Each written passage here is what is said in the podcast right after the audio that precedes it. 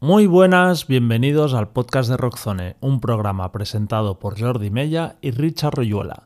El próximo 21 de abril se cumplirán 25 años desde la publicación de Devil Came to Me, el segundo álbum de Dover que marcó todo un hito en la escena musical de nuestro país, vendiendo más de 800.000 copias. Algo insólito para una banda de rock independiente y que encima cantaba en inglés. Para celebrar este aniversario, hoy queremos hablar sobre las circunstancias que rodearon la creación y la explosión comercial del disco y preguntarnos, ¿por qué nadie ha conseguido repetir el éxito de Dover? Empezamos.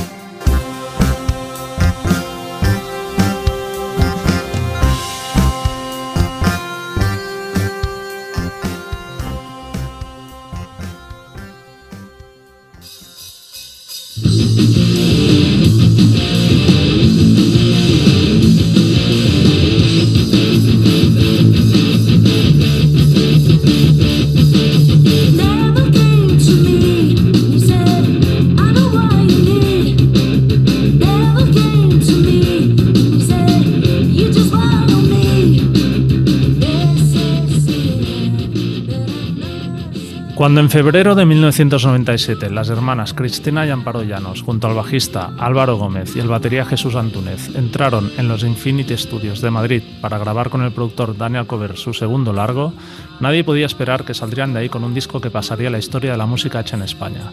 Al fin y al cabo, su debut Sister, lanzado en agosto de 1995, apenas había vendido 700 copias. Pero una conjunción de factores, voluntarios o no, convirtieron Devil Came to Me en todo un fenómeno cambiando la vida no solo del grupo, sino también de su discográfica, Superfuge Records, que se convertiría en el mayor sello independiente del país.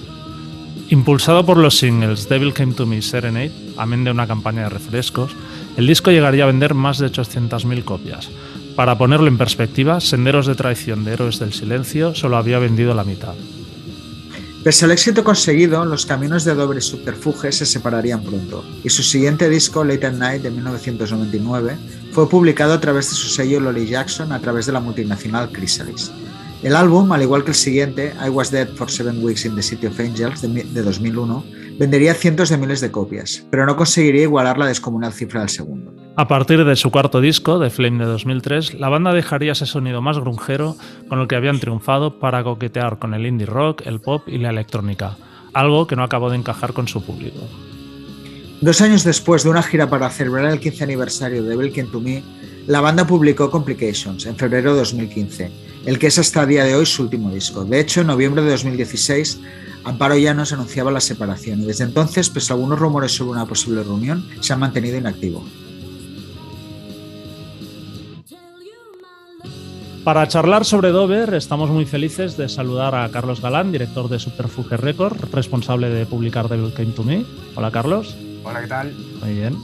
También saludamos a Antonio Good que mezcla música de spoken word bajo el nombre Good Derby y es uno de los mayores fans de Dover del país. Hola, Antonio. ¿Qué tal, Jordi? Encantado. Gracias. Y por último, saludamos a Miguel y a Juan, componentes de Featherweight grupo que el próximo 19 de marzo ofrecerá un concierto tributo interpretando entero de Bill Came to Me en los teatros del Canal de Madrid. Hola Miguel, hola Juan. Muy buenas. Muy buenas. Que además nos interesa mucho vuestra perspectiva porque no habíais ni nacido cuando salió el disco, así que será interesante tener ese, ese punto de vista. De nuevo, gracias y bueno, hoy tenemos nivelazo de Dover, ¿eh? Todo, hoy sí que todos son conocidos de primera. ¿eh? ¿eh? Para empezar, iríamos un poco a lo, a lo básico. Eh, la primera vez que, ¿recordáis la primera vez que escuchasteis a Dover? Eh, Carlos. Pues mira, yo, hombre, la primera por edad, principalmente la primera vez que escuché a Dover fue el Estadio 3 a una canción de Sister. De hecho, bueno, siempre digo que la verdad es que es un grupo que, bueno, me gustó lo que escuché, pero tampoco me, me, llamó muchísimo la atención, ¿no? Entonces, luego, por supuesto, es un disco que me ha vuelto loco, pero fue a posteriori, ¿no? Entonces, bueno, creo que fue, fue eso, pues yo creo que sería Julio Ruiz, que, que, los ponía, o bueno, mi amigo el Rana, que iba a montar un sello que estuvo a punto de sacarlo. Yo creo que esas fue un poco las, las primeras conexiones con Dover. Muy bien. Antonio, ¿tú recuerdas? Yo sí, o sea, yo recuerdo la primera vez que escuché de Dover fue a través de. Yo estaba eh, en la radio cuando el, fatídico día este del suicidio de Kurt Cobain y escuché a Amparo y a Cristina cuando llamaron en directo. Y Cristina eh, tocó Rate Me en, el programa de Paco Pérez Esa fue la primera vez que escuché, que, fui consciente de la existencia de Dover. Luego ya, como grupo tal, los o sea, me enteré después del festival del 97. Y mm, entonces ya escuché el de Welcome to Me y todo eso. Pero la primera vez que escuché fue en, el programa de Paco Pérez el día de uh Muy bien. Eso, eso, es ser fan de Compedigrí, ¿eh? Haber escuchado. O sea, totalmente. Hay otro, ya te digo. yo, yo, también, ¿eh? Yo, yo fue la primera. Yo creo que ese, día oímos todos a Pérez ¿eh? me parece el día después de, de, lo de Cobain, todos los que estábamos en el ajo. ¿Miguel? Yo, bueno, no tengo un recuerdo del día exacto que les escuché por primera vez, pero me acuerdo de estar con seis o siete añitos eh, en algún viaje y escuchar a, Dover cantarlo con mi hermano y, de hecho mi primer concierto fue, fue un, bueno, vía Dover, así que, así que nada. ¿Qué disco presentaban, te acuerdas? Eh, ya era con el Follow the City Lights, en, ya era esa época un poco más, más popera, bueno. ¿Y tú, Juan? Pues yo los conocí porque le molaba mucho a mi hermano mayor. Bueno, a uno de mis hermanos, concretamente, es, eh, era muy, muy fan, sobre todo hace más unos añitos, y lo ponía mucho en casa. Entonces me acuerdo perfectamente, vamos, de eso, desde un chaval y en mi casa sonaba Dover, vaya, 100%, y, y a mí también me molaba un montón. Era primeras tomas de contacto con ese tipo de música en español, tal. Me hacía ilusión. Muy bien. ¿Y tú, Jordi? Pues yo eso como Antonio, me acuerdo de ese programa de Paco Pérez Brián de, de 4 a 3 y, que Cristina cantó una canción en directo como, como homenaje y a partir de ahí sí, escuché Sister, tampoco, o sea, me gustó el disco pero tampoco me flipó y ya con Devil Game to Me fue cuando, cuando me metí más, más en ellos. Aparte recuerdo en el 97 yo estaba trabajando en la sección de discos de de la FNAC en, La Illa, aquí en Barcelona, y vinieron a tocar y fue, o sea, rollo los Beatles, unas riadas de gente que yo aluciné, o sea, no, no me lo podía creer que, una banda de aquí arrastrara tanta gente. Y además al poco ya empecé, ya empecé a trabajar en, en Rock Sound y, de hecho en el número uno salían una, salía una foto de Dover en portada, les hicimos una entrevista también aquí en Barcelona y desde entonces los los he seguido. ¿Tú, Richard? Pues no tengo mucho recuerdo, más allá de esto de la radio, que tampoco lo relacionaste a tiempo después. ¿eh? Supongo que no recuerdo haber oído Sister en su momento, o sea, sabía la existencia de la banda, pero yo creo que supongo que Belken to Me pues caería en las manos y no sé, es que no tengo un recuerdo. Recuerdo ya ser fan del grupo, ¿no? Pero no hubo como un proceso de, esto. Yo creo que fue todo tan rápido la vorágine que, que esto no, pero no tengo un recuerdo claro de, del momento en que los oí por primera vez. Muy bien.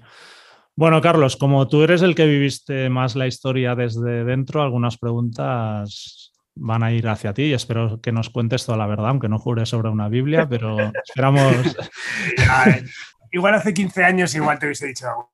Ya. bueno, no, básicamente eso, que Dover publicaron su primer disco Sister con, con Everlasting Caroline y, pero ya Devil Came to Me salió con, con, Subterfuge. Cuéntanos un poco cómo fue el fichaje y también si tienes algún recuerdo de la grabación del disco, ¿te pasaste por el estudio o, no? Hombre, yo, a ver, eh, hago a colación un poco lo que ha dicho Richard, que, que, también, o sea, fue todo tan rápido, o sea, tan, tan, tan explosivo, que bueno, me acuerdo por eso, porque es un, al final son, lo habla mucho con Antonio, ¿no? Son prácticamente 15 meses todo, ¿no? Desde ese día que me llama, me llama Jesús Antúnez, el batería, me llama, me acuerdo perfecto, o sea, tengo el recuerdo de, estar en la oficina, oye, te llama Jesús de Dover y tal, que yo ya te digo, sabía más o menos lo que era y me dijo, oye, no, Carlos, mira, sabes que habíamos sacado un disco, pero bueno, que tenemos unas canciones nuevas y que, bueno, pues nos encantaría enseñártelas y nos hablar y tal, tal, tal. Y la verdad es que siempre lo digo, ¿eh? no sé, supongo que, que, el factor suerte siempre ha sido determinante en todo, ¿no? Pero, pero en ese momento percibí que había algo, o sea, que era un grupo que me había llamado la atención, pero de alguna manera tal esto. Y prácticamente vinieron, me, pusieron dos demos muy, muy cacofónicas, o sea que tampoco se percibía tal, y lo que decidimos es, grabar ya una canción porque estaba a punto de cerrar el Estéreo Party 2. dijimos, mira, vamos a hacer una cosa, vamos a grabar una de estas dos canciones que tiene buena pinta y tal, no sé tal, y bueno, pues nos probamos un poco. Y fue Lolly Jackson y me acuerdo de que fui al estudio Infinity Studio a escucharlo y flipé. O sea, aluciné, aluciné en colores y además, bueno, aluciné tanto que de hecho la puse de primera canción en el disco, ¿no? Que en, esa época ser el, que había el disco tenía, tenía, como importancia y tal, ¿no? Y bueno, pues a partir de ahí, prácticamente al mes grabamos, nos metimos a grabar el de Get to Me, pasó esto que me encanta contarlo, que hicimos un concierto en El Sol en, pues yo creo que era enero del 97, eh, con Sexy Sadie, y bueno, hicimos en esa época, antes de las, de las leyes de, control de acceso de aforos, pues en el sol podías meter 600 personas tranquilamente. Bueno, pues ese día había 600 dentro y como 5.000 fuera real, real. Y yo flipaba y, estaba con Mikel, con Gema y tal, no sé qué, y decíamos, hostia, esto es Sexy Sadie, tío, lo hemos petado con Sexy Sadie. estábamos, pues de ahí todo fue eso, pues, pues eh, mega explosivos, llegó el disco, eh, el disco salió, a la semana siguiente, eh, si en el grupo se daba 25 copias para vender en conciertos, ellos se llevaban 200 y los vendieron, a los meses me llama Rafa Reveri para hacerle el número uno del Cadena 100, vamos a hacer en, junio el, la Riviera, se cae la, la, la, palmera una semana antes, tenemos que suspenderlo y dos semanas después hacemos dos palacios de deportes de Real Madrid fue eso, pues una explosión. De todas maneras, tengo mucha curiosidad porque, claro, en esa época realmente no, había redes sociales, o sea, el rollo viral no existía. Eh, ¿Cómo, entiendes tú que, de golpe hubiera 5.000 personas? Pues no lo sé, de verdad yo creo que a día de hoy de verdad es bastante, bastante insólito, no sé. A ver, hay mucho, hay, hubo muchas señales, ¿no? Me acuerdo, pues yo vivía en el cuarto y tenía la oficina en segundo ahí en Augusto Figueroa y bajé un sábado por la mañana que de repente suena el teléfono y, ostras, qué raro, un sábado, tal, lo cojo y me dice, no, soy tal, no sé qué, de distribuciones, Andrés, no sé qué, de, de A3 distribuciones, que quería comprar 15.000 discos. Y yo, ¿cómo? Y no, que quería comprar 15.000 Fueron al final ese, tipo de cosas el que sí hicieron ver que, que estaba pasando. Pero claro, desgraciadamente, hombre, tú, vosotros, Richard, y, tú, Jordi, fuisteis testigos, al final de repente todo el mundo habla de Dover. Me acuerdo perfectamente hablar Fernando de los reincidentes, con no sé quién, todo el mundo alucinaba con Dover y bueno, pues al final siempre digo lo mismo, lo que es, yo creo fue, pues eso, pues se confabularon todos, los astros, la luna, la gente quería rock, pero además un pozo pop, estribillos, no sé, pues un montón de cosas que al final lo, hicieron lo que pasó lo que pasó, vamos. Muy bien. ¿Cuáles son, hablando un poco del álbum, cuáles serían vuestras canciones favoritas de Devil King to Me? ¿Crees que es un disco que ha aguantado bien el paso del tiempo? Antonio. Yo creo que es un disco que ha aguantado estupendamente bien el paso del tiempo. Si bien es cierto que a nivel de composición, desde luego, eh, luego hay cosas de mezcla que creo que en la última reedición se ha remasterizado y suena estupendo. Eh, yo recuerdo que la primera, en la primera versión del disco, la, en la monja mellada, por ejemplo, no sé, no sé, la batería, solo sé la, puta guitarra tronadora de Amparo ahí a todo rabo. pero creo que a nivel de composición ha aguantado estupendo, creo que hay, igual hay una canción y al final sí que, que es un poco más, más floja, pero no sé, mi favorito yo creo que es eh, Reign of the Times. Eh, Miguel. Pues yo te diría eh, guardo especial recuerdo a Serenade, que creo que es la primera canción que escuché de Dover. Eh, y luego, bueno, me gusta mucho, ahora que estamos preparando el concierto y tal, eh, Lolly Jackson en el local suena, muy duro, muy guay. Y Spectrum también, la verdad que es un poquito más pop quizás o más tranquilito, pero siempre tiene esa garra en los estribillos que, joder, mola mucho, la verdad.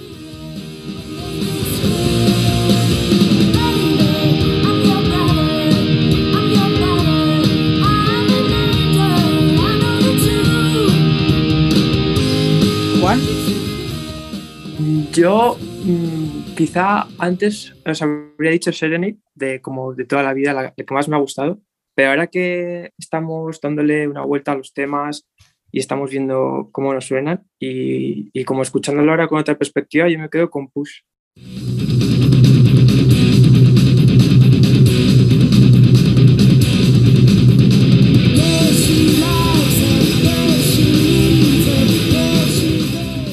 No sé si es igual una, una respuesta un poco más atípica, pero ese tema ahora me está pegando muy fuerte. Me mola un montón. Muy bien. Carlos, ¿tú quieres, tienes también tus No. favoritas o...? Hombre, yo, a ver, el disco, aparte de que, evidentemente me lo he escuchado millones de veces, creo que ha envejecido de miedo. Estoy con, con, con Antonio en que hay algún matiz a nivel mezcla que sería o ha sido mejorado y sería mejorable, pero bueno, yo creo que conserva una esencia brutal de momento. Pero bueno, a mí la triada esa inicial, ese Lolly Jackson, Devil Came to Me, Serenade, es que me parece imbatible. O sea, Ujú. ya te digo, puede- a mí me encanta Spectrum, me encanta Reign of the Times, me encanta Push, me encanta La Monja Mellada, pero ese, ese inicio, o sea, es que es, es apabullante, ¿no? Es una cosa increíble, ¿no? Sí, sí, parece un disco de Bon Jovi, tres hits ahí, pam, pam, pam. De entrada. Y Winter Song, después de que no están. Y Winter Song, exacto, que es la cuarta. También, sí, sí.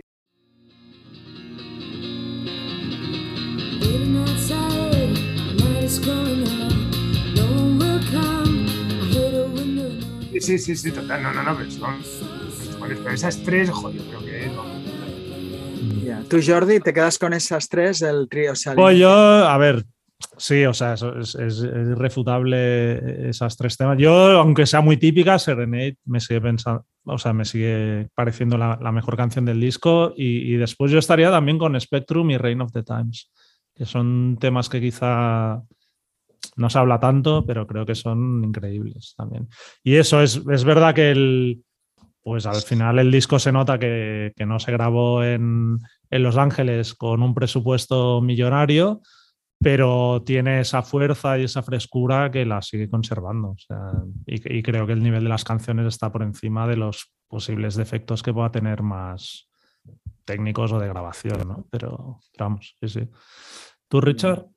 ¿Cómo lo ves? Bueno, yo estoy que los temas aguantan súper bien, o sea, son temas de pop, rock atemporales. Sorprendiendo lo heavies, entre comillas, que suenan las guitarras. O sea, realmente es un sonido de guitarras que nunca más tuvieron un sonido tan fuerte, creo, en su carrera. Y en la producción sí que hay algo, pues lo que dices tú, que no es una superproducción, pero creo que, no sé, encaja, supongo que lo tienes tanto somatizado con lo que es el álbum, que ya lo ves todo como, como en uno, ¿no? Y yo de temas, a mí Lolly Jackson y Serenade me parecen brutales, o sea, por algo son de los temas más populares del álbum. Y luego sí que creo que coincidimos todos, Reign of the Times es un temazo. Y a mí me gusta mucho Nightmare, que está ahí hacia el final del disco un poco escondida, Ujú. pero no sé, creo que es un tema, un tema muy chulo.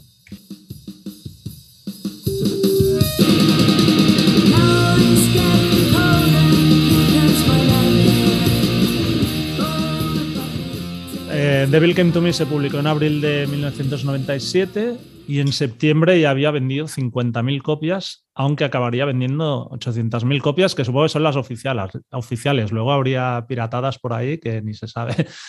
Eh, pero la, la canción que le da título, que da título al álbum fue incluida en un anuncio de, Radical Fruit.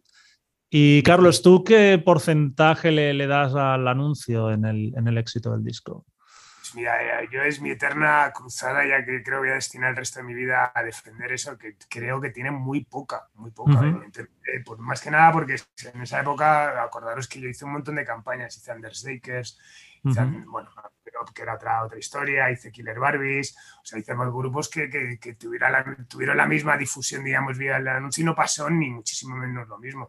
De hecho, cuando, cuando ya se sale, la- sale el anuncio, el disco ya está encarrilado. O sea, es que es un disco que la primera semana ya sorprendió a nuestros niveles. O sea, es eso. Ujú. Yo te digo, pues vendía, se llevaba una caja de 25 para vender en su primer concierto, estos se llevaron 200, ¿sabes? O sea, ¿Qué tal? Entonces, bueno, creo, creo que, que- que darles más importancia a lo que tiene a ese, a ese anuncio es desvirtuar el éxito claramente que fue por otras, por otras razones. Por otras razones.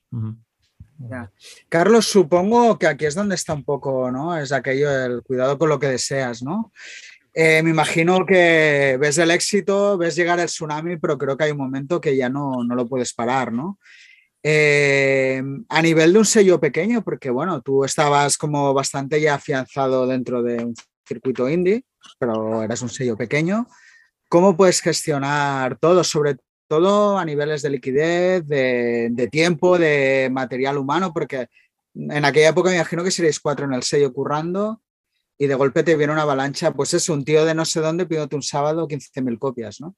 Claro, claro, no, no, no. Pues, pues, hombre, yo siempre digo a mí cuando me dicen ¿quién, cuál es tu, tu gran éxito a nivel profesional, eh, siempre digo, hombre, tengo dos éxitos. Uno es Dover y otro es haber sobrevivido a Dover, porque era lo típico de- que era para, para, para haberse matado, ¿no? Como, como, como dices, éramos cuatro pipiolos fumando porros todo el día, tal, o sea, estábamos completamente en otra, en otra dimensión. ¿Qué edad tenías tú, Carlos, más o menos, Tenía entonces? 24 años, una cosa así, tenía 22, 21, Miquel tenía 18, o sea, éramos, claro, y estábamos ahí, siempre digo, en un cuarto piso, tres, tres personas y un gato, o sea, que eso éramos la plantilla de... Y de repente fue tal eso, tal, y bueno, pues, pues eso nos hizo cometer muchos errores, siempre digo también que, bueno, pues hicimos el... el- la, la locura esta de, de, de- de- hacerle el diablo, que es una distribuidora que yo no hubiese, con la perspectiva no, no, lo- del tipo no hubiese hecho. Pero bueno, creo que, que salimos airosos un, un, un, de un éxito que al final sabes que puede ser tan destructivo casi, casi como, como, como un gran fracaso. ¿no? Sí, lo que te quería preguntar también es esto. De hecho, tú eres una persona que con el tiempo se ha metido mucho lo que es las entrañas de la industria, en cómo funciona esto. De hecho, bueno, tienes tu podcast, eh, Simpatía por la Industria Musical, que bueno, no es exactamente eso, pero sí, son un poco como los grandes pioneros de la industria española. El hecho de Dover de esos miles de fracasos, lo que cuando un poco tomas distancia te hace aprender de cómo funciona el negocio para, para estar preparado para futuras ocasiones. ¿Crees que sin Dover no serías una persona tan interesada en la industria? Eh, pues no lo sé. Lo que no sé si hubiese, evidentemente, Dover fue, pues eso, al final, el- el- yo creo que al final, como todos los negocios, ¿no? Donde al final es un crecimiento eh, tangible, eh, al final son bocanadas y, y rechas de, de viento y te lleva más rápido por un lado. Evidentemente, Dover nos puso un acelerador ahí bestial para, para hacer todo. A mí me gusta mucho el fracaso, entiéndase lo que te voy a decir, Richard. Es eh, siempre, al final de todas estas entrevistas que estoy haciendo en el Simpatía, joder, la conclusión que se saca es que es una industria que al final vive mucho más del fracaso de, del éxito, ¿sabes? O sea, prácticamente casi tienes un 90% de fracasos y un 10% de éxito, ¿no? Entonces, bueno, pues es, el fracaso yo creo que tiene una importancia vital eh, por supuesto, en mi, como en mi compañía en particular y en la industria en general, ¿no? Entonces, bueno, existe y convives, ¿no? Y luego vosotros, el hecho de esto, ¿no? De, de vivirlo tan jóvenes, un poco, si hacemos el paralelismo con una banda de rock, ¿no? De chavales que tienen el mega éxito y lo petan y se desmadran y no hay nadie. En tu caso, claro, siempre hay un manager en un grupo que los puede como más o menos controlar o, o guiar, ¿no? Aunque se, pero en vuestro caso, eh, ¿quién te guió a ti o quién te hizo frenar? Porque imagino que Eh, Fue, fue, fue, fue, fue difícil, dificilísimo, ¿no? Al final, ellos crecieron demasiado. Pero ellos eran muy grandes, muy grandes y nosotros seguíamos siendo muy pequeños y, bueno, más que éramos muy pequeños, también teníamos muy claro, no, no éramos el modelo de, de- de compañía que ya podía estar a la altura de lo que, de lo que podía ser Dover y de lo que iba a suponer, ¿no? Siempre digo lo mismo, yo creo que hubo algo muy, muy descriptivo en, en la, en la historia de Subterfuge, que es que la siguiente referencia a Dover es, es que no hay manera de los fresones rebeldes, ¿no? Yo creo que, que es una declaración de principios bestial, ¿no? Porque al final cualquier multinacional lo que, lo que hubiese intentado era sacar a Dover 2, ¿no? O haber ido por esa línea tal, esto, tal. Entonces, en nuestro caso, creo, de manera inconsciente, no me lo voy a dar ahora, eh, mira que, que guay, de manera inconsciente, al final, el siguiente disco que teníamos planificado, que nos encantaba tanto como más como, como el de Bill Clinton era el de los fresones, que además, bueno, pues uno de los grandes beneficiados porque hubo más medios para hacer más marketing y para hacer mejores vídeos y para hacer historias. muy bien. Y a nivel de, de banda, tanto Carlos, igual Antonio también que, que lo has podido vivir, eh, ¿crees que la banda lo gestionó bien el- el- ese momento de, de éxito o, o se les fue de las manos? Paso palabra. Yo creo, que, yo creo que sí, yo creo que lo gestionaron, de- o sea, teniendo en cuenta, sobre todo a nivel creativo y a nivel interno de la banda, yo creo que fue un momento súper dulce para ellos. Imagínate que ellos eran un grupo que venía a vender 500 copias y como todo grupo que empieza, lo que se moría era de poder hacer lo que, es- lo que consiguieron gracias al Devil Kid to Me, que es tocar mogollón. Eh, plantearse escribir un segundo disco con toda la tranquilidad del mundo, sabiendo que un montón de gente iba a querer escucharlo. eh, grabarlo en unas condiciones que ni se habrían imaginado. Entonces yo creo que ese fue un momento probablemente el más dulce de, la banda, yo creo. Y creo que lo disfrutaron a saco. Luego, supongo que también el verse de repente ahí arrojado a esa cosa, esa especie de- de escenario que es la popularidad o lo que sea, a nivel personal, pues tiene sus desafíos y seguro que hubo cosas muy complicadas. Y, y en esto, que supongo que es precisamente por lo que Carlos me cede la palabra, supongo que hubo un montón de, de situaciones entre lo personal y lo, y lo profesional muy difíciles de sortear. Quieras que no, todos eran muy jóvenes, estaban se embarcaron en una, una aventura que, que, que había sido lo más importante que, que- que habían vivido todos hasta ese momento y supongo que de- no fue difícil para nadie eh, enfrentarse a una cosa como un cambio de compañía. Quiero decir, seguro que, que hubo sus, sus sinsabores, seguro, y sus dificultades. Pero yo creo que la banda disfrutaron como enanos de, de ese momento.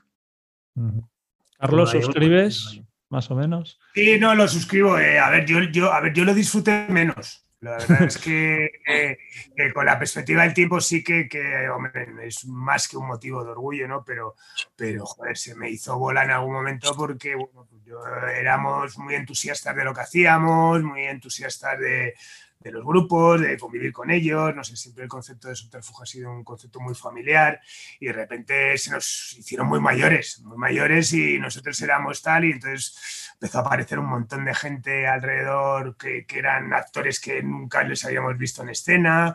Eh, eh, no sé, fue, fue realmente duro, realmente duro. No solamente a nivel de, de- de- de- la presión ¿no? de terceros, sino incluso el, pro- el propio ego, ¿no? Al final Ya. siempre digo es eso, monté, monté el diablo porque me creía el tío más guay del mundo. Digo, bueno, si soy capaz de hacer esto, también soy capaz de distribuirlo. Y me di cuenta luego, más a posteriori, que era otra, era otra movida, ¿no? Pero al final eh, fue, fue, fue. O sea, parece mentira que es algo... Yo por eso muchas veces ahora también, y perdonad que vuelva también a apelar un poco a- al el estudio sociológico que estoy haciendo de industria, cuando dicen, uh, este mira qué bien va a ser artista, bueno, la compañía tienen que estar flipando. Y yo, o sea, lo pienso y digo, o sea, lo que tiene que estar pasando ese pobre hombre recibiendo la llamada del manager a las 12 de la noche para decirle que no hay cacahuetes en su concierto y tal, ¿sabes? O sea, eso no, es- no está escrito. Y ya te digo, o sea, con la perspectiva del tipo. Al final siempre digo que es un símil muy, muy, muy sentimental, ¿no? Es como tenías una novia y te dejaba la novia y decías, pero pues, ¿cómo ha podido dejar si no había nadie mejor que yo, ¿no? Y con la perspectiva del tiempo ves que es lo mejor que, que, que podía haber pasado, ¿no? Y en este caso, pues ha demostrado. Hoy día son grandes amigos míos y, bueno, grandes amigos de la compañía y, bueno, pues ha pasado, pasó lo que pasó y es lo que tenía que pasar. Ya. De hecho, bueno, un poco queríamos preguntaros por, o preguntarte, vaya, por, por esa ruptura, porque el binomio Dover-Subterfuge, pues fue, tu- tuvo un éxito enorme, pero el siguiente disco ya, ya fichan por Chrysalis.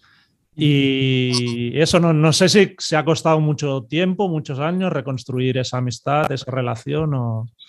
no. costó, costó, costó un tiempo, costó un tiempo que me costaba escuchar el disco y, y, por supuesto no quería escuchar nada de lo nuevo y Ya. claro, imagínate, fue una invasión, claro, es cuando se acaba el siguiente disco del primero que hicieron con Barrett Jones, que se fue, claro, es que era todo, ¿sabes? Era todo lo que yo no podía darles, Barrett. Jones, Estados Unidos, tal, portada Rolling Stone, ¿sabes? Como, coño, joder, al final estaban como diciendo, demostrando que realmente se podía crecer más por otro lado y en ese momento, pues, pero por una cuestión de orgullo, ¿eh? ya te digo, o sea, Claro. ahora mismo- después, pues eso, pues con el tiempo eh, fuimos puliendo y sobre todo, pues, pues fue muy bonito, pues en el 2014 cuando hicimos el 25 aniversario, que lo hicimos en el, en el Matadero, que pedimos a todos los grupos que habían estado acompañados tal, fueron los primeros que dijeron que querían estar ahí, que se prepararon el repertorio, que volvieron a tocar esas canciones y, y bueno, pues ese día volvimos a, volvimos, volvió todo, todo a su cauce, incluso somos más amigos ahora que lo que éramos en ese Claro. momento, que éramos, éramos más compañía, compañía banda, ¿no? Banda. Y que no, dio, Carlos- que no dio tiempo, perdón, no dio tiempo realmente a. Hay artistas que, que- que sacas discos y luego tienen un éxito y como que ya has fraga- fraguado una relación, incluso una confianza. Con Dover es que no dio tiempo, es que no dio tiempo a nada. O sea, fue todo bestia. Además, ellas trabajaban, pasamos en un plano de ellas trabajaban en la tienda de ropa de, de su madre, solamente podían quedar a las 9 de la noche, Jesús trabajaba a la imprenta y solo podía quedar, podía quedar los viernes, era todo muy, muy complicado, no había Zooms, no había móvil, no había nada, ¿sabes? Entonces, todo pasó muy rápido y, y con un contacto más bien escaso. De todas maneras, ¿tú crees que a pesar de todo lo que has dicho, hubiera la vida comercial de Late at Night hubiera sido muy diferente de lo que fue estando contigo? O sea, porque al final, ya sabes, nunca vendes lo mismo, es al revés. público. Realmente. Hombre, a ver, yo creo que eso estaba claro que todos sabíamos que, que- que, bueno, lo que había pasado con David King era muy difícil de repetir, porque pues, casi ya a nivel histórico, ¿no? Eh, ya había- pues, eh, estaba claro, pero lo que eh, siempre te quedó, me quedó la duda de a ver qué podíamos haber hecho nosotros con ese disco, que pienso que no tenía tan buenas canciones como Devil King to Me, porque Devil King to Me fue una auténtica, vamos, para mí es que fue un compendio de, de todas, ya te digo, antes decíamos que canción tal, si es que todas, si es que todas, no hay, no hay un relleno, o sea, no hay un relleno. En cambio, Late at Night, y hay alguna cosa que creo que es más, más, más, preve- más previsible, ¿no? Entonces, bueno, siempre te queda la idea de que te hubiese gustado ver qué podías haber hecho, pero bueno, agua pasada, bueno, ¿no? Ya, aún recuerdo, sí, como pequeña anécdota, Carlos, que editaste Devil King to en vinilo, porque tú eres un fan del vinilo. Ujú. Y me recuerdo, me acuerdo una vez que hablando contigo, pero ya con Dover fuera, que hablabas del vinilo de Devil King to Me como el gran fracaso de subterfuge de los últimos años, ¿no? A nivel de ventas, de, De ventas. Que ahora una, una copia, ¿quién nos iba a decir en aquel momento? Pero, eh, tiene- Que tiene ahora una copia original, vale, ya has hecho como tres reediciones de los últimos Bueno, dos años. sea, estos se han hecho después y ya tal, pero de la, de la edición inicial, pues si se, vendían, se han vendido 700.000 discos, 50 arriba, 50 de tal, tal. Lo que siempre es muy significativo es que se vendieron 90.000 casetes. 90.000 casetes. tío. O sea, es que eso sí que es fuerte. tío. O sea, Qué fuerte.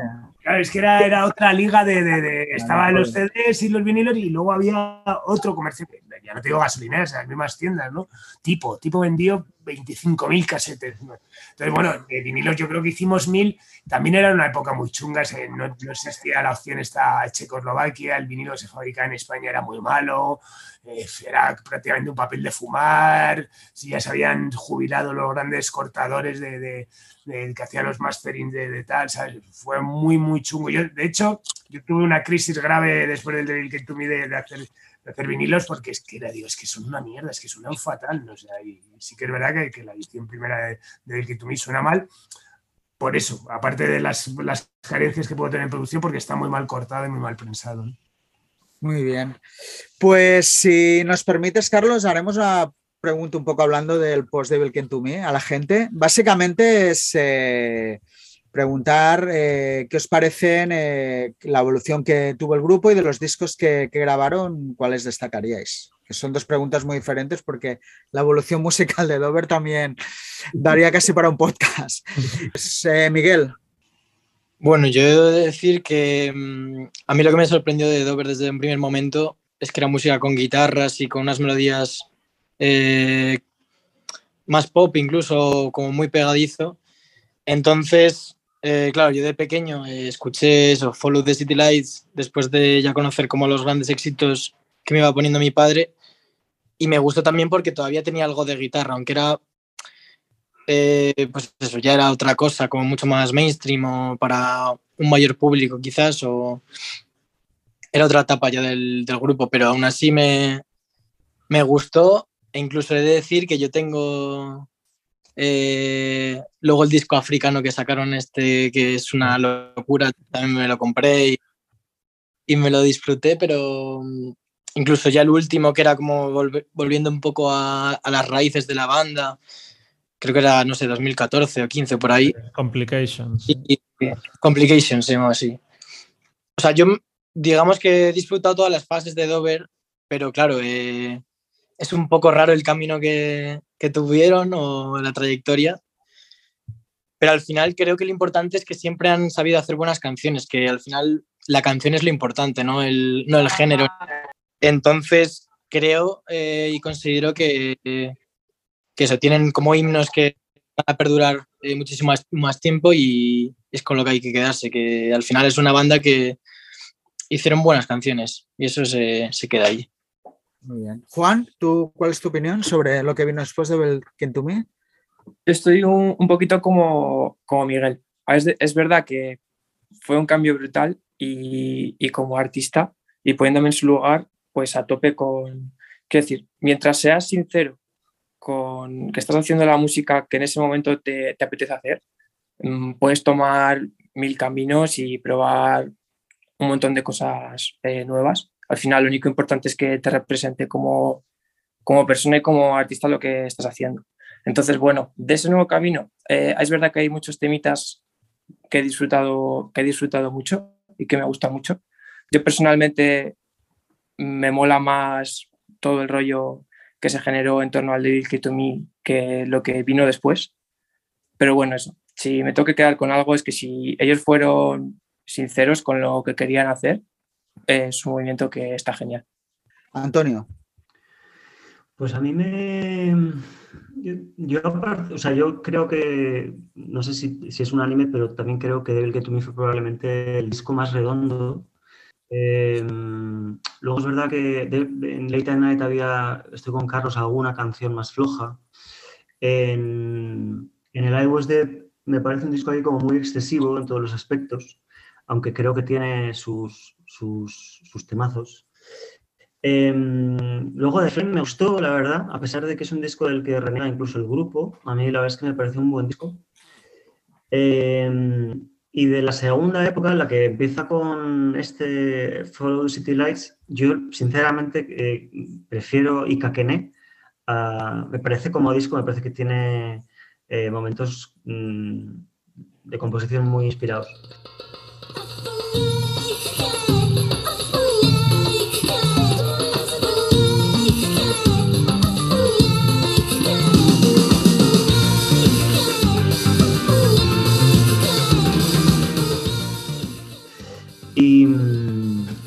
Parece que, que es una progresión, pues, joder, no sé, muy natural y muy digna, me parece a mí. Jordi, ¿tú qué has de decir de la carrera post de Belkin to Me? Bueno, yo diría que me ha, me ha sorprendido que, que Antonio dijera que es fan de Aika Kene, porque creo que debe ser el- la única persona en España que defiende ese disco prácticamente. Lo cual tiene mérito, está bien, que al menos haya uno. Sí. Y yo por los demás, o sea, creo que todos son buenos discos. Eh, quizá diría que Late at Night tiene una de mis canciones favoritas de Dover, que es Flashback. Luego de I Was Dead for Seven Weeks diría que es el disco que suena mejor. The Flame es un disco que me- me parece infravalorado. Lo he vuelto a escuchar esta semana y me parece que tiene temazos. Y Complications también me, me pareció un buen disco. Creo que al final, eh, quizá el pero que le pondría a su evolución es que quizá, o sea, al final Dover es, es lo, lo hemos comentado todos, ¿no? Es una banda de canciones, yo creo que las melodías de, de Cristina es un poco el, el secreto de, de- la música de Dover y por qué nos gusta tanto. Y quizá el, el- el pero que le pondría es que al final intentaban como revestir esa esencia con diferentes mm, técnicas de producción o arreglos y tal, cuando para mí en realidad no les hacía falta, porque al final acaban sonando a Dover. Y también que quizá iban como un paso por detrás, ¿no? En el sentido de no es que de repente artísticamente les apeteciera hacer algo que les salía de ellos, sino que se notaba en plan, hostia, ahora nos gusta este tipo de música, pues vamos a hacer esto.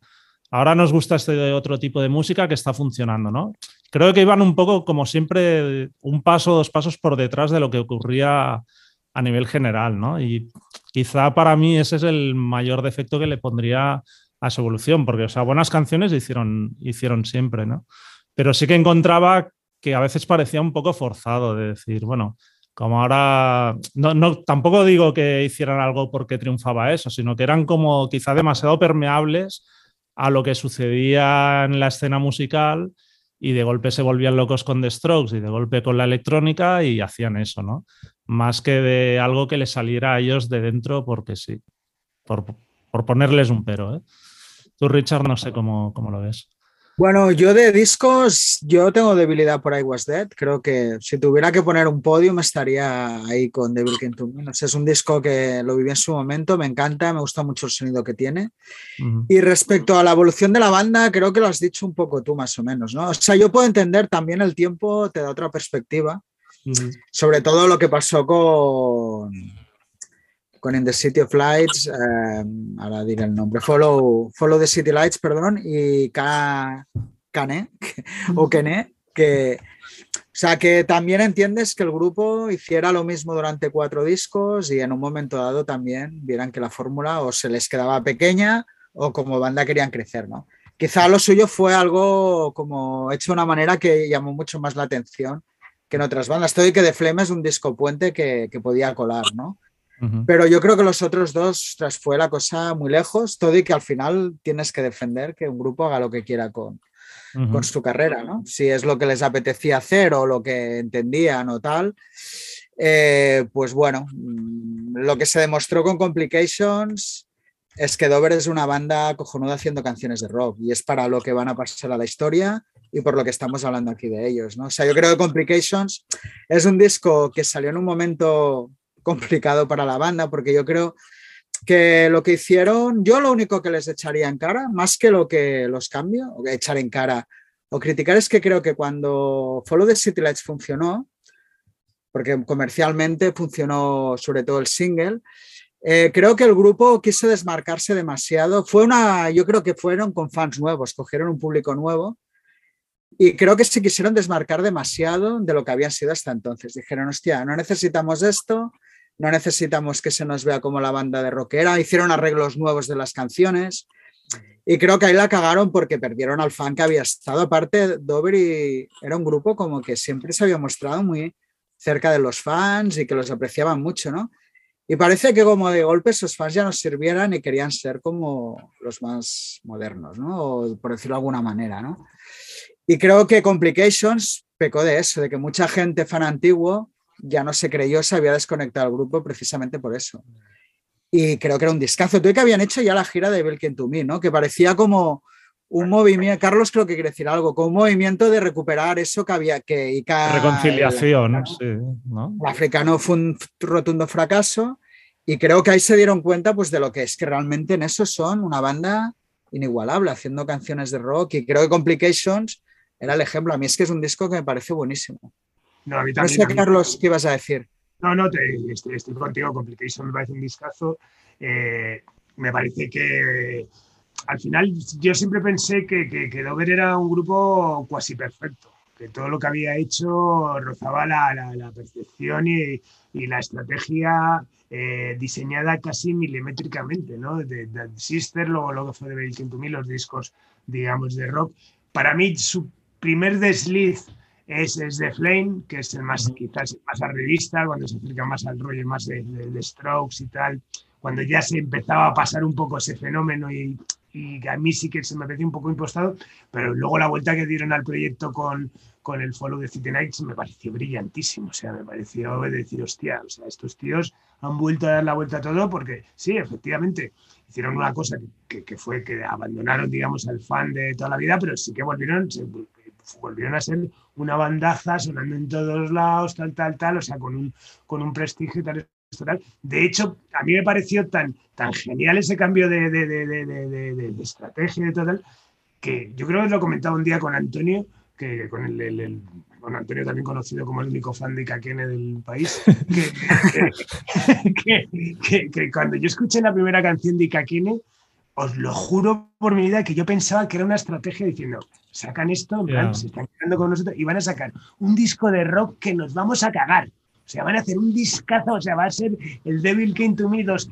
Y la verdad es que me quedé muy de piedra con, con, con esto, pero llegué a pensar, yo les tenía, bueno, les sigo teniendo en un pedestal por muchas razones, ¿no? Pero en ese sentido les tenía como, joder, todo lo que han hecho estos tíos está súper pensado y súper tal, por lo cual hay determinadas cosas que a día de hoy todavía me cuestan, me cuesta entender, ¿no? Y creo que, bueno, Complication ya era difícil volver a recuperar ese cetro con todo lo que había pasado. Y luego la gira que hicieron de King to Me, que por supuesto la, la hicieron por su cuenta y tal, fue lamentable, muy mal planificada, ellos mismos lo saben. A mí todavía se me cae el alma a los pies cuando, cuando vi en un festival, no sé, creo que era en Santander, como en pequeñito, Dover Place de Bill King to Me, como decía, joder, estos tíos, macho, que era para, tenían que ser cabeza cartel de todos los sitios si, si, hicieran ese disco. Pero bueno, son cosas que pasan, que se hicieron en su momento, pero yo te digo, perdí un poco esa, esa perspectiva que tenía de banda, que lo tenía todo calculadísimo. ¿no? ¿Cu- ¿Cuánto tardaste, Carlos, en escuchar un disco de Dover cuando se fueron de la compañía? Mucho, mucho. A ver, eh, eh, poco porque donde sonaban por todos lados. Ya, bueno, no, pero digo aquello en casa, decir, va, me lo voy a escuchar. No, no, no, no, de hecho yo creo, yo creo que no los tengo, no tengo los ni eso ni, ni los discos que sacaron con Lolly Jackson, no, en ese momento era, me costaba mucho, me costaba mucho. Yo creo, de, yo- mira, yo creo que recupero un poco, un poco tal, casi casi con el Follow the City Nights, que era otro tal, y aparte, bueno, re- como que rehacen algunos de los temas clásicos y tal, pero bueno, sí, yo durante muchos años no, no, no, no, no los escuchaba. la verdad. Muy por bien. alusiones, perdonad, por alusiones. Sí, sí. Tienes muchas alusiones, Antonio. O sea que- Es que me habéis aludido repetidamente, entonces me veo obligado. Primero, eh, tengo que hacer unos cuantos comentarios. Eh, entiendo perfectamente el punto, me ha gustado el análisis que ha hecho Jordi. Eh, estoy de acuerdo en que una cosa de la que no puedes eh, reconocerle a Dover tal vez sea eh, el carácter visionario, pero creo que en realidad nunca ellos quisieron tampoco anticipar eh, tendencias que no tuvieron ningún problema a la hora de ser muy transparentes con lo que les apetecía hacer. Creo que nunca quisieron ir de lo que no eran. Y, y eso es, quiero decir, hay, hay, hay, hay corrientes dentro de la música popular y del rock sobre todo, que se valora muchísimo el tema de la originalidad y tal. Creo que Dover nunca jugó esas cartas.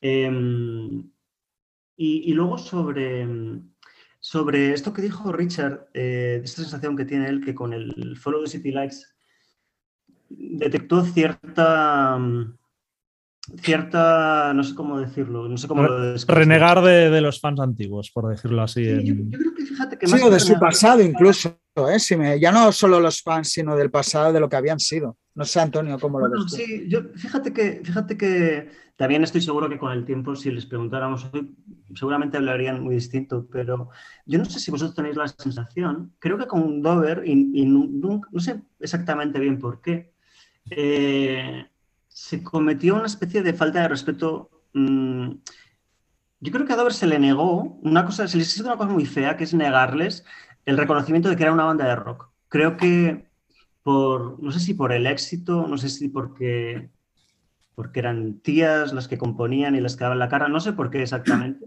pero siento que a Dover se les, se les ha intentado ningunear muchísimas veces a lo largo de su carrera y una de las cosas más feas que se les hizo fue descalificarles o no reconocerles el hecho de que eran una banda de rock. Creo que mucha gente intentó arrebatarles esa, digamos, dignidad o ese estatus o, lo que sea.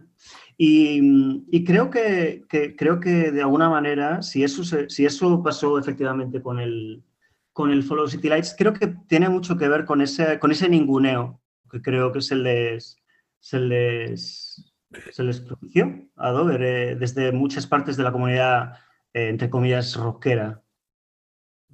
No, yo no estoy demasiado de acuerdo, eh, la verdad, con eso. No, no creo que a Dover se les, no sé, bueno, es, mi, percepción, ¿eh? no creo que se les mm, arrinconara o no se les diera esa consideración de, de banda de rock.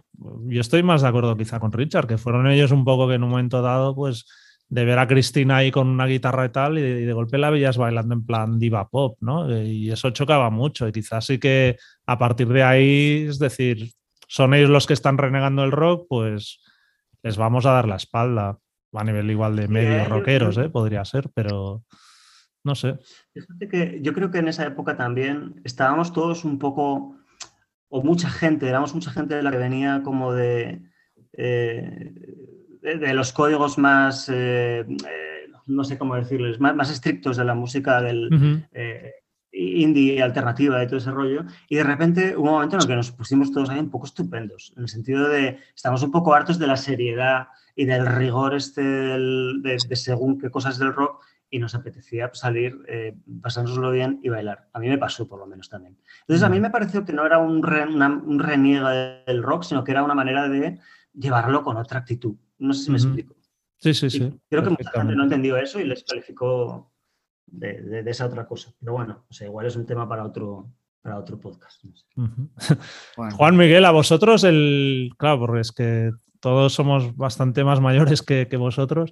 Cuando hablamos de esto de que si se les negaba ser parte del rock, os, no sé, qué, os- ¿tiene- ¿tiene algún sentido para vosotros? O porque habéis crecido ya en una época donde las escenas realmente han sido muy permeables y no sé si entre vosotros tenéis esa sensación de que un grupo permanece, o sea, pertenece a una escena y ya no puede cambiar. No, no sé cómo lo veis.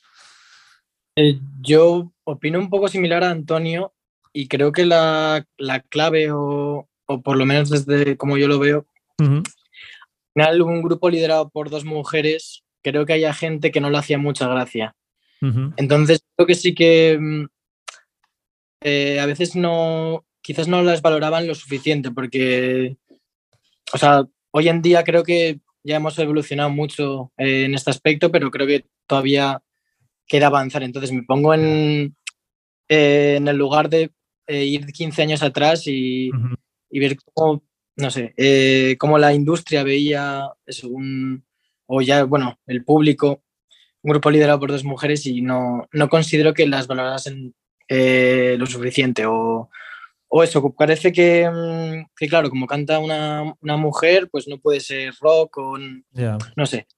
Eso no, no sé. A mí personalmente no me, no me gusta y, y bueno, a ver, por suerte creo que hoy en día se está evolucionando en este aspecto y, y bueno, eh, hay un montón de bandas de, de eso, de lideradas por mujeres o completamente de mujeres que, pues eso, que lo hacen brutal y, y no por ello tengan- tenemos que pensar, no sé. eh, bueno, creo que más o menos se me entiende por dónde voy, pero Sí, sí, sí. lo veía un poco similar a, a- a Antonio, la verdad. Carlos, ¿querías decir algo? más? Eh, y- yo no estoy en absoluto de acuerdo con eso. Eh, creo, no por nada, eh, creo que, que, que Devil King to Me o Dover cantado por un chico y en vez de Cristina Amparo hubiese sido- no hubiese sido un disco tan importante. Yo creo que, que fue parte de- de- de- de la fórmula mágica que fuesen, que fuesen dos chicas, dos hermanas, con esa actitud y, y con todo. Aparte, bueno, vivíamos en un momento joder, había un montón de bandas, ya no solamente de con chicas, de chicas, de Luna Chicks, L7, no sé, joder, vivíamos un momentazo ahí de toda la explosión de un poco Riot Girls y tal. Yo creo que había ahí una actitud bestial. Yo creo que el problema de Dover no fue que fuesen dos chicas, el problema fue que, pues, pues, aunque suene a topicazo, que en este país el éxito se iba muy mal. Entonces, que alguien triunfe, que alguien salga de, de- de- de la escena eh, asumible, que estén cerquita tuyo en Malasaña, compartiendo fracaso y noches de rock and roll, pues de repente a ser unas estrellas tan eso, pues, pues, pues, pues, pues sienta mal, pues como, como mm, tengo que decirle también como compañía, pues tampoco yo me resentí eh, excesivamente reconocido por el gremio en, en discográfico de que guay un chaval tal que se ha jugado su pasta desde el principio, tal, esto, tal, fue todo como, ah, tal, no sé qué, ahora suenan 40 principales, tal, era todo como, joder, colega. Entonces, yo creo que, que el problema de Dover fue, fue más eso, ¿no? De, de- de que en este país, quiero pensar en particular, no sé tal, el éxito se iba muy mal y, al final, pues, pues bueno, pues esa insolencia que también genera ese éxito, ese, ese ego que hablábamos antes, pues quizás no se proyecta sobre todo el mundo de la misma manera y eso genera cierto, cierto rechazo. Juan, ¿quieres añadir algo? Eh, sí, ya sobre el otro tema, eh, ya que habéis aprovechado para comentarlo, que habéis dicho un poco, ¿no? Que, que igual nos resulta menos familiar el concepto de ya ser o no ser una banda de rock eh, en una época que musicalmente hablando el concepto de género musical como que se ha diluido un poco. Ahora somos, pues entre que todo está globalizado, eh, que los chavales que hacemos música ahora tenemos acceso eh, a todo tipo de a todo tipo de información, a todo tipo de influencias. Es como que nos estamos empapando mucho y es verdad que el, eso, lo, lo que viene a ser un género concreto ya se ha diluido y un poco más quizá y, y ahora mismo pues hay artistas que habéis dicho antes como que son muy permeables y cambian, cambian mucho de estilo pero luego a la hora, a la hora de, de la verdad, si a nosotros ahora mismo, y yo creo que Miguel está de acuerdo conmigo, nos preguntan qué música hacéis, vas a- vamos a responder, pues somos una banda de rock. y ya está. Y no, no, no, te- no vamos a andar con líos de influencia de no sé qué, ni no sé cuántas. Al final es, es lo más directo y un poco lo que representa un poco todo. Es música con guitarras y, y ya está, Ya con su melodía y, y ya está. Ujú. Y no hace falta volverse loco más allá de eso. Muy bien. Bueno, eh, otra pregunta, otra cuestión clave del éxito del grupo es que lo hicieron cantando en inglés, ¿no? Eh, ¿Por qué a pesar de cantar en inglés eh, creéis que, que tuvo tanto éxito? ¿Por qué no fue una barrera cuando con otras muchas bandas sí parecía ser la barrera? Carlos, ¿tienes alguna Hombre, explicación? No lo sé, no, es que yo creo que es parte de, de- de- de ese misterio. Mira que había habido propuestas en inglés que no, no, no solamente no, no triunfaron, sino que se, rechazaban ¿no? frontalmente. ¿no? Eh, entonces, bueno, pues, pues eso, supongo que ya es una cuestión más de, de melodías, en un punto donde creo quizás en ese momento, en esa parte, en ese, en ese, en ese que decía antes de que se confabularon los astros y tal, quizás no tenía tanta importancia el- el- el- el contenido frente al continente, ¿no? Que, que era tal, entonces, bueno, pues, pues, pues, pues, pues mm, pasó lo que pasó, eh, que era un disco que quizás la trascendencia a nivel letras no, iba a ser evidentemente destacable y, bueno, parte de, eso que mágico que pasó, pues, pues pasó por ahí. De hecho, bueno, aquí tuvo mucho éxito, pero luego fuera no, pasó absolutamente nada, ¿no? O sea, que quizás porque, bueno, pues el inglés que también para España funcionaba, pero para, para el resto era demasiado flojo, ¿no? Antonio, Hombre, yo creo que joder, un, un fenómeno como el de Dover, tan, que trasciende lo, lo musical y que realmente se, convierte en un, un fenómeno sociológico casi. Porque la España de los 90, que pasara lo que pasó con Dover, con ese disco, con, ese, con esos guitarrazos en inglés y tal, era todo como imprevisible. Entonces yo creo que esas cosas, como no se pueden explicar, no se pueden analizar, yo creo que funcionan mejor los símbolos y creo que lo que pasó con, con Dover se parece mucho cuando te enamoras de alguien. Y No, no sabes explicar por qué hay algo que te hace conectar con esa persona y, y yo creo que la reacción que tuvo, ese contagio en cadena que hubo, esa viralidad de la que hablaba antes Jordi, sin redes sociales y sin nada, pues solo se explica en términos de, de eso, tío. Es completamente inexplicable más que, más que como un enamoramiento de, de- de- de un país en un momento con, con un disco. Bien. Juan o Miguel, del tema del idioma, tenéis, supongo que visto con perspectiva, no sé cómo lo veis, en su momento fue algo, claro, que llamó mucho la atención porque ninguna banda lo, lo había conseguido, al menos ese nivel.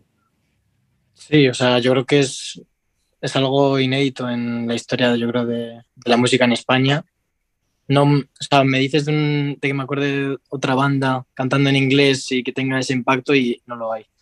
Eh, pero yo creo que, como ha dicho Carlos, yo creo que al final es más cosa de, de los temas en sí, o sea, las melodías que tenían o, o la manera de conectar con el público. O sea, no sé, creo que al final el, el idioma cuando consigues ya transmitir eh, lo que buscas como artista da un poco igual porque al final tú puedes escuchar una canción en otro idioma y, y aunque no lo entiendas te puede llegar el mensaje de la manera en la que sea pero te puede llegar. Entonces bueno mm, yo creo que eso no se sabe la fórmula exactamente de- del éxito que tuvieron y entonces no, no sé muy bien sobre el idioma. Porque, Carlos, ¿tú crees que hubo directrices, digamos, desde las discográficas de grupos que cantan en inglés, decir, mira, chaval, si cantas en castellano te irá mucho mejor?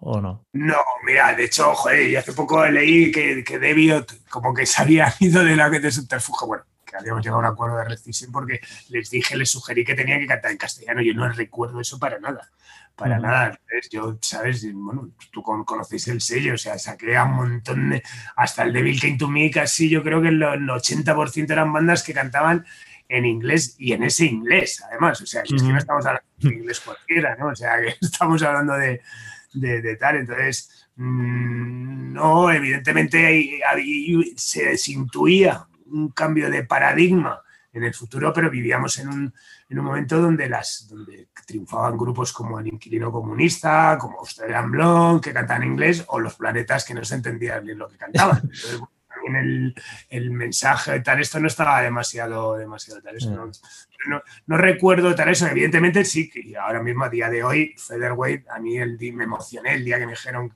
no, tal, no sé qué, un grupo tal de chavales que cantan en inglés, me emocioné, o sea, digo, o sea, quiero escucharlo, estoy ya, me parece algo alucinante, ¿no? Porque me parecen unos valientes y encima lo hacen así de bien, ¿no?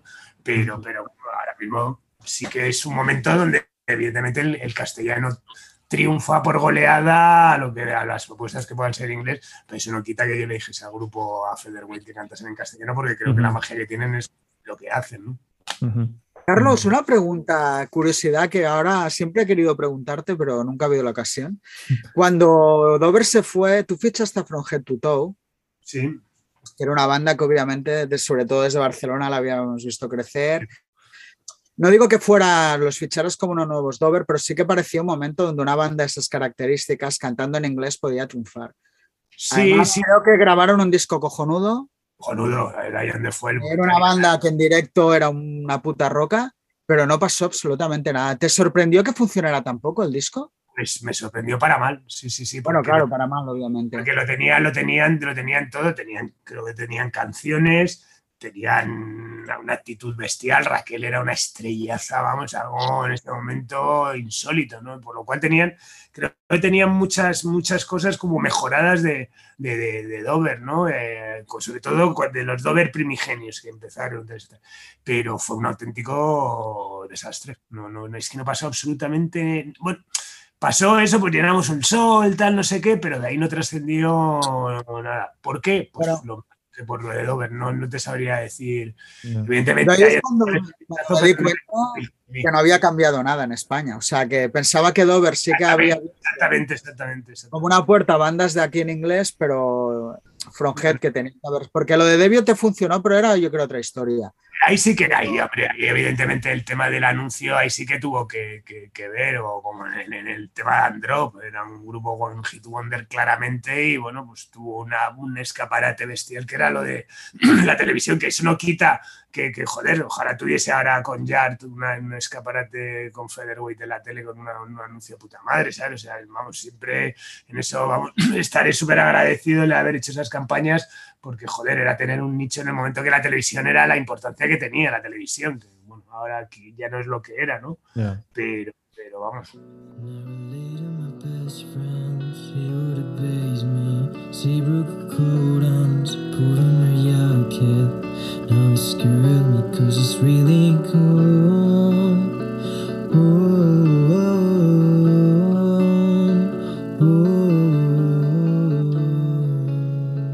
Pues vamos a ir ya hacia la recta final. Y bueno, con motivo del 25 aniversario de- del disco, habéis empezado la campaña Dover Came to Me, que incluirá la reedición de- del álbum. También vais a dedicar un, podcast y estamos también esperando este concierto tributo del 19 de marzo en Madrid. Y también hay por ahí el documental que está en marcha. No sé qué nos podéis contar, Carlos, Miguel, Juan, qué acciones habrá, en qué consistirá. Bueno, yo, bueno, yo lo he resumido muy bien, pues vamos a intentar celebrar de la mejor manera posible el cumple- este cumpleaños de, de David Clinton. Por circunstancias no podemos tener a la banda original, que es lo que nos hubiese gustado. No significa que esto sea otro plato tal, al revés. Eh, yo creo que, que, que en vez de querer hacer un, el típico concierto tributo que grupos se suben a tocar, me parecía una idea buenísima cuando lo comenté con Miguel y con Juan y con, con Featherweight eh, que, eso, que no habían nacido prácticamente cuando ese disco había nacido, me parecía súper simbólico, ¿no? Entonces dije, joder, pues le vamos a dar la vuelta a tal esto. Entonces, bueno, lo que vamos a intentar es celebrar, creo que es un disco que es historia pura de este país, a todos los niveles, que, que lo que pasó no se nos puede olvidar porque, porque es, símbolo de que, de que pueden pasar cosas tan alucinantes alrededor del mundo de la música que ahora se puede traducir de otra manera, igual no vender 800.000 copias, pero el éxito y, y que, que tantas, que haya tanta... eh, al final lo que decía Antonio, ¿no? que, que como que todo el mundo se enamorase de un disco, proviniese de donde procedente de donde procediese, de heavy, del heavy, del rock, del pop, me parece algo bestial, ¿no? Entonces, bueno, me parece que, que, que, que- que 25 años después, y muchísima la, la gente que, que te habla de ese disco, pues tenían 7 años, 17 o 20 27 y lo importante que fueron para ellos, ¿no? Entonces, bueno, pues recordar es que, que, que, que existió Devil Came to Me y que y permanecer, que permanezca viva esa historia que, creo que, bueno, me, me, jodería calificarla de, de, irrepetible, pero desde luego sí que es muy difícil que vuelva a pasar. Uh -huh. Eh, Miguel, Juan, no sé si queréis explicar un poco los ensayos, cuánto tiempo os, os está llevando preparar el concierto, cómo lo estáis viviendo. Eh, nada, pues estamos eh, ahora eso con ensayos, preparando los temas, que tenemos ahí alguna sorpresita y, uh -huh. y nada, como, como ha comentado Carlos, eh, es un día para celebrar, eh, un disco que ha significado tanto para la música de, de este país y por nuestra parte vamos a, a, darle bien duro. Esperemos que la gente, aunque esté sentada, porque bueno, es, un, es en el Teatro del Canal, uh -huh. que lo viva de la mejor manera, que grite y cante esos temazos. Y nada, tenemos muchas ganas, la verdad. De, estamos, justamente mañana tenemos un ensayo y, y de momento lo estamos disfrutando mucho y esperamos que la gente ese día pues lo pueda lo puedo disfrutar también. Uh -huh. Eso, y, Juan, estamos... para, para, no repetir lo mismo, así y de planes que, que tenéis de, próximamente. Eh, bueno, nosotros ahora, después de lo de Dover, que está siendo un curro muy guapo, claro, uh -huh. estamos, está siendo un curro importante, pero lo estamos disfrutando, lo estamos disfrutando mucho. Está, está siendo súper guay tomar eso, la perspectiva de otra banda. Pues nada, en, cu en cuanto terminemos esto, nuestro objetivo es seguir seguir currando, o sea, es que no, no paramos, es, es, estamos eh, siempre con esto, siempre pensando en ya qué vamos a hacer. Nada, el objetivo es componer mucho, preparar temas nuevos, mejorar eh, como personas para tener vivencias nuevas y cosas nuevas que contar, mejorar como músicos, estudiar mucho y eso, hacer temas de los que estemos orgullosos y, que, y con los que estemos evolucionando y que nos representen como personas y eso sobre todo, que le gusten a la gente mm. y nada, básicamente hacer la, la, mejor música que podamos. Muy bien. Pues vamos a ir con la pregunta final. Antes quería, bueno, no sé por qué no ha salido y ahora creo que viene un poco a colación. Eh, y supongo que si sabéis cosas podéis hablar hasta donde podéis hablar, que es Carlos o Antonio, que tenéis cierto contacto con el grupo. Tú has hablado de que juntar a la banda original no ha podido ser. ¿Crees que esto ya no hablaremos del por qué o no? Eh, no ha podido ser, pero ¿crees que en un futuro habrá una reunión de Dover?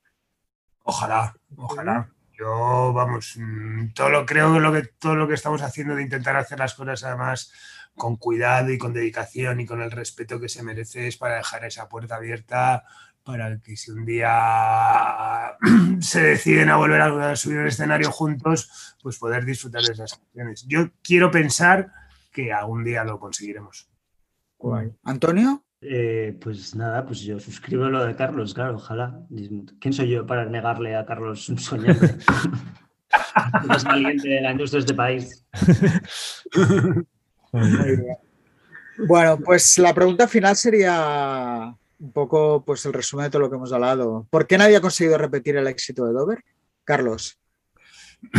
Pues porque el pueblo es, es, es soberano y ha decidido que fuese en ese momento eso.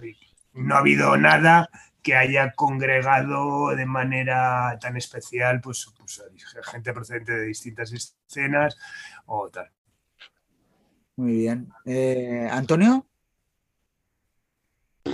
Hostia, no, tengo, no, sé, no, no sé responder esa pregunta, Richard. No lo sé. Eh, ¿Por qué no se ha repetido? Porque, porque no ha habido otro disco que, que conecte como conectó ese y que, que, que, marcara todas las casillas que marcó ese. No, no, no sé cuáles son, pero eso es lo que pasó, me imagino.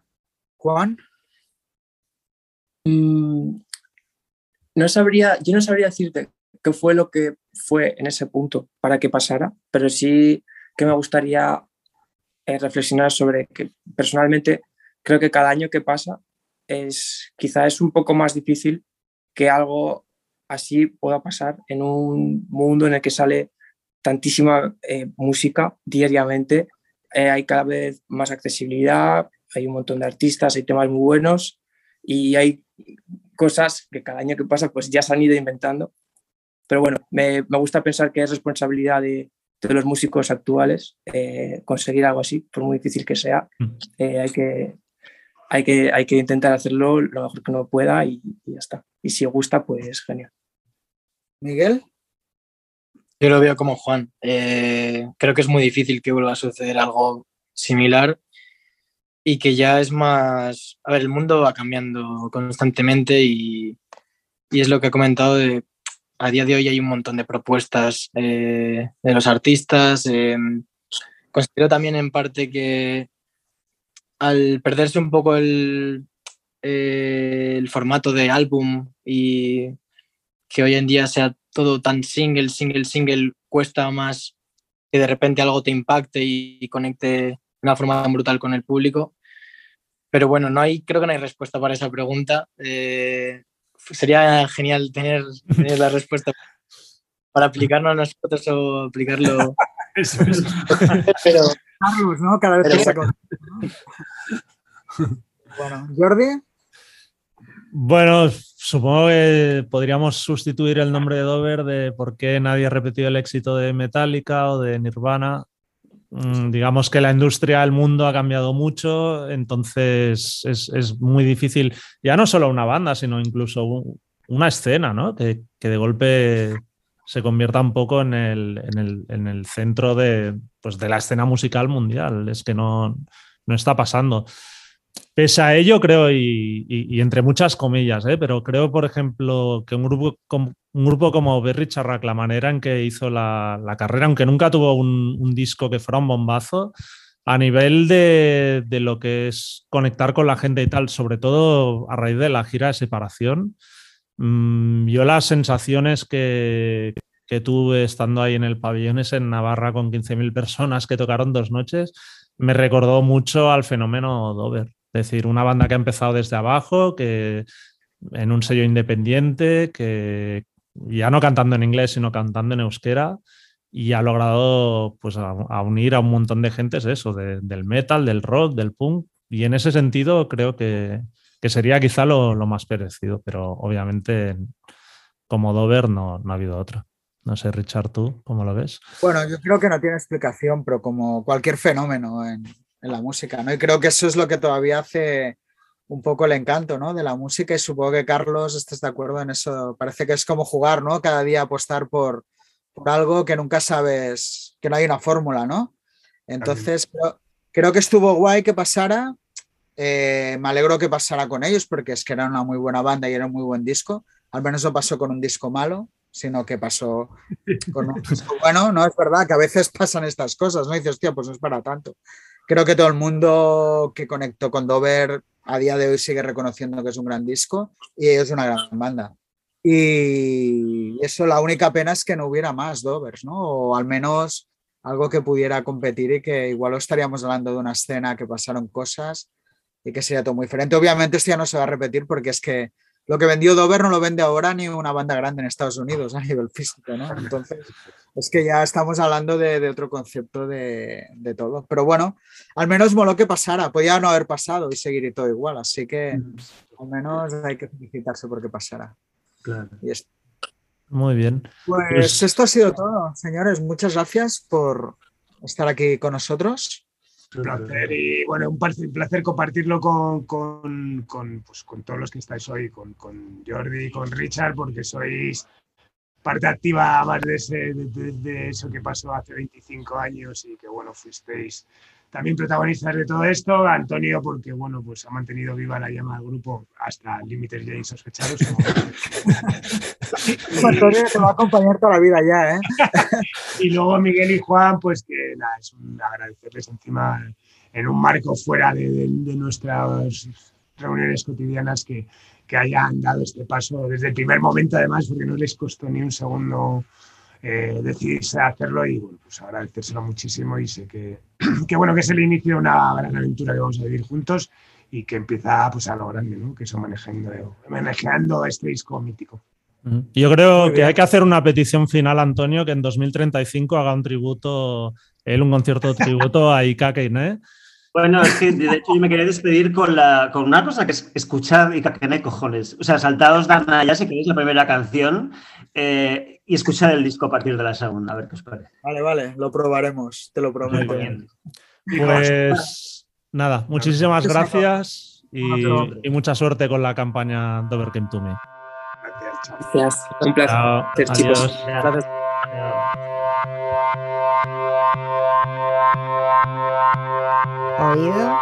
Visto, leído. Pues vamos con las recomendaciones de oído, visto, leído. Richard. Para oído voy a reivindicar que los estuve oyendo que hacía tiempo que no. a- no sé si porque estamos en una onda muy noventera últimamente, tengo la impresión. A Lemonheads. Eh, Estuve oyendo sobre todo sus dos álbumes más conocidos, que es Common Field de Lemonheads y It's a Shame About. Me sería difícil quedarme con uno de los dos, eh, me los disfruté. Quizá Common Field eh, tiene este punto mainstream que me gusta más o que creo que, que, que Evan Dando lo supo encajar muy bien. Me encanta el tema, eh, el dueto con Belinda Carlisle.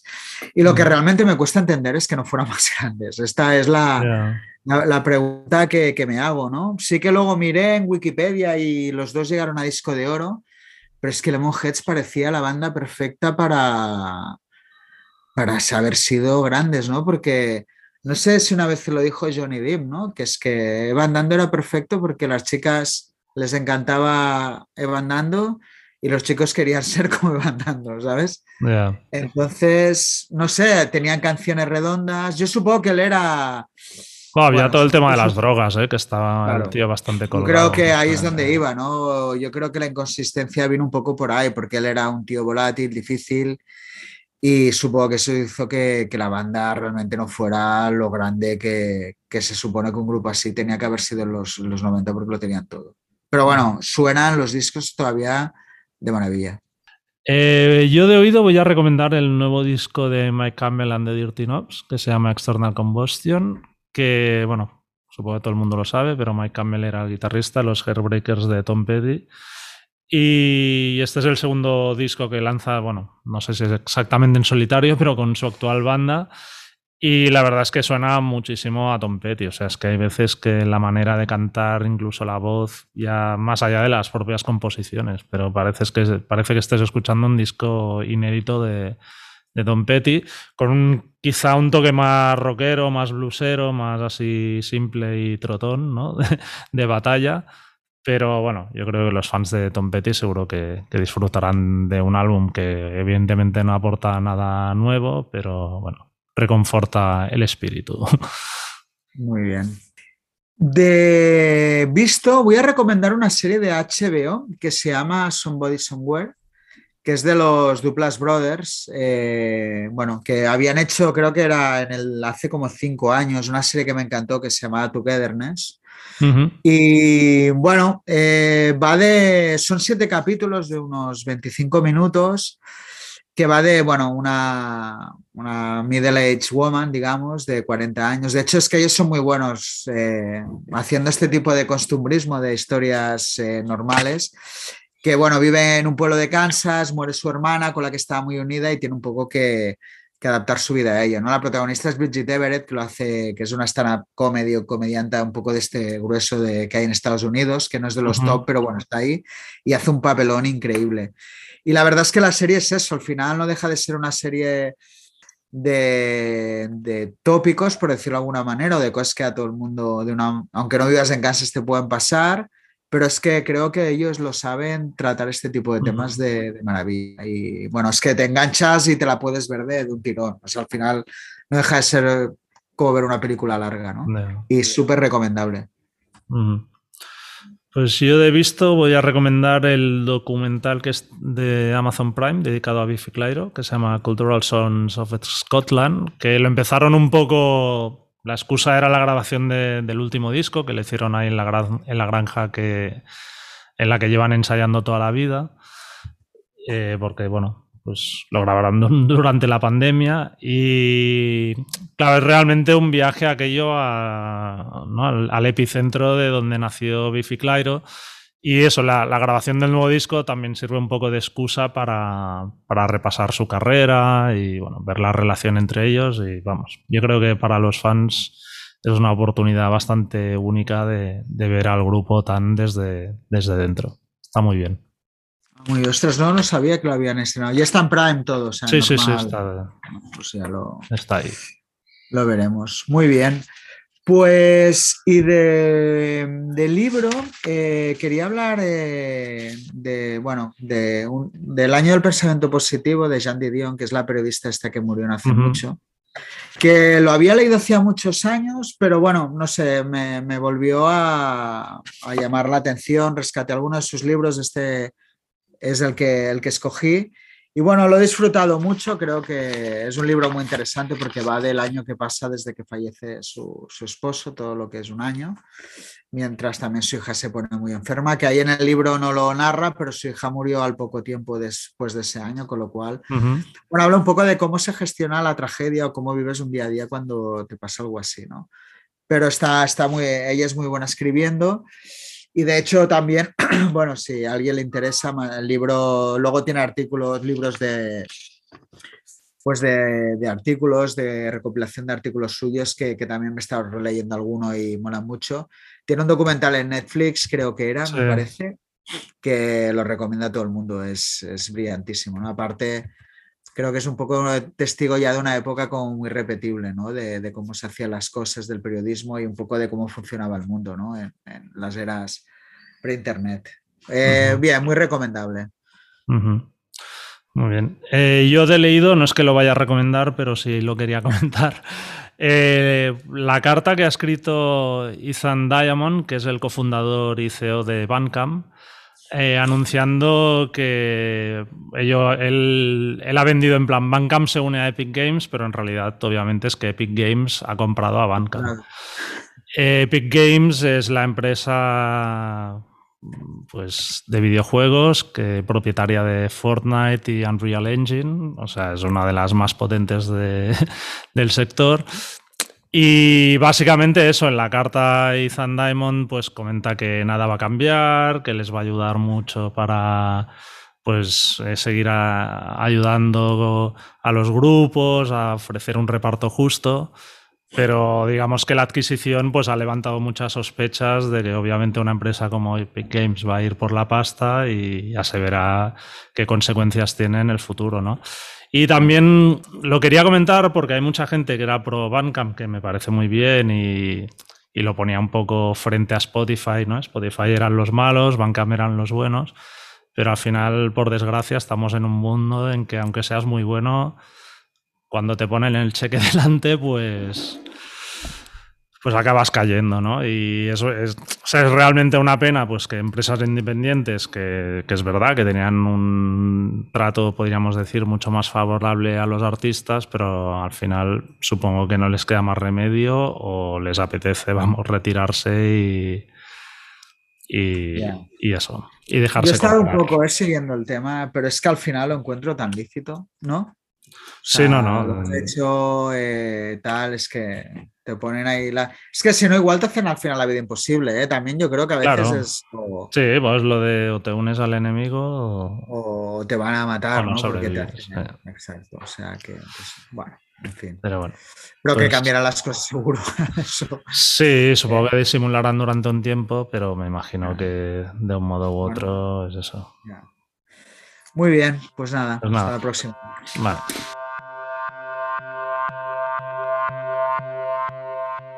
Pues hasta aquí el episodio de hoy. Esperemos que lo hayáis disfrutado. Si es así, por favor descargad o suscribiros al podcast de Rockzone en cualquiera de las plataformas donde escuchéis vuestros podcasts. Spotify, Apple, iBox y dejadnos una puntuación o un comentario. Y si os ha gustado, no dudéis en recomendar el podcast a vuestros amigos. Muchas gracias y hasta la semana que viene. Hasta entonces podéis seguirnos como siempre en nuestra web rockzonemac.com, así como a través de Facebook, Twitter o Instagram. Nos vemos.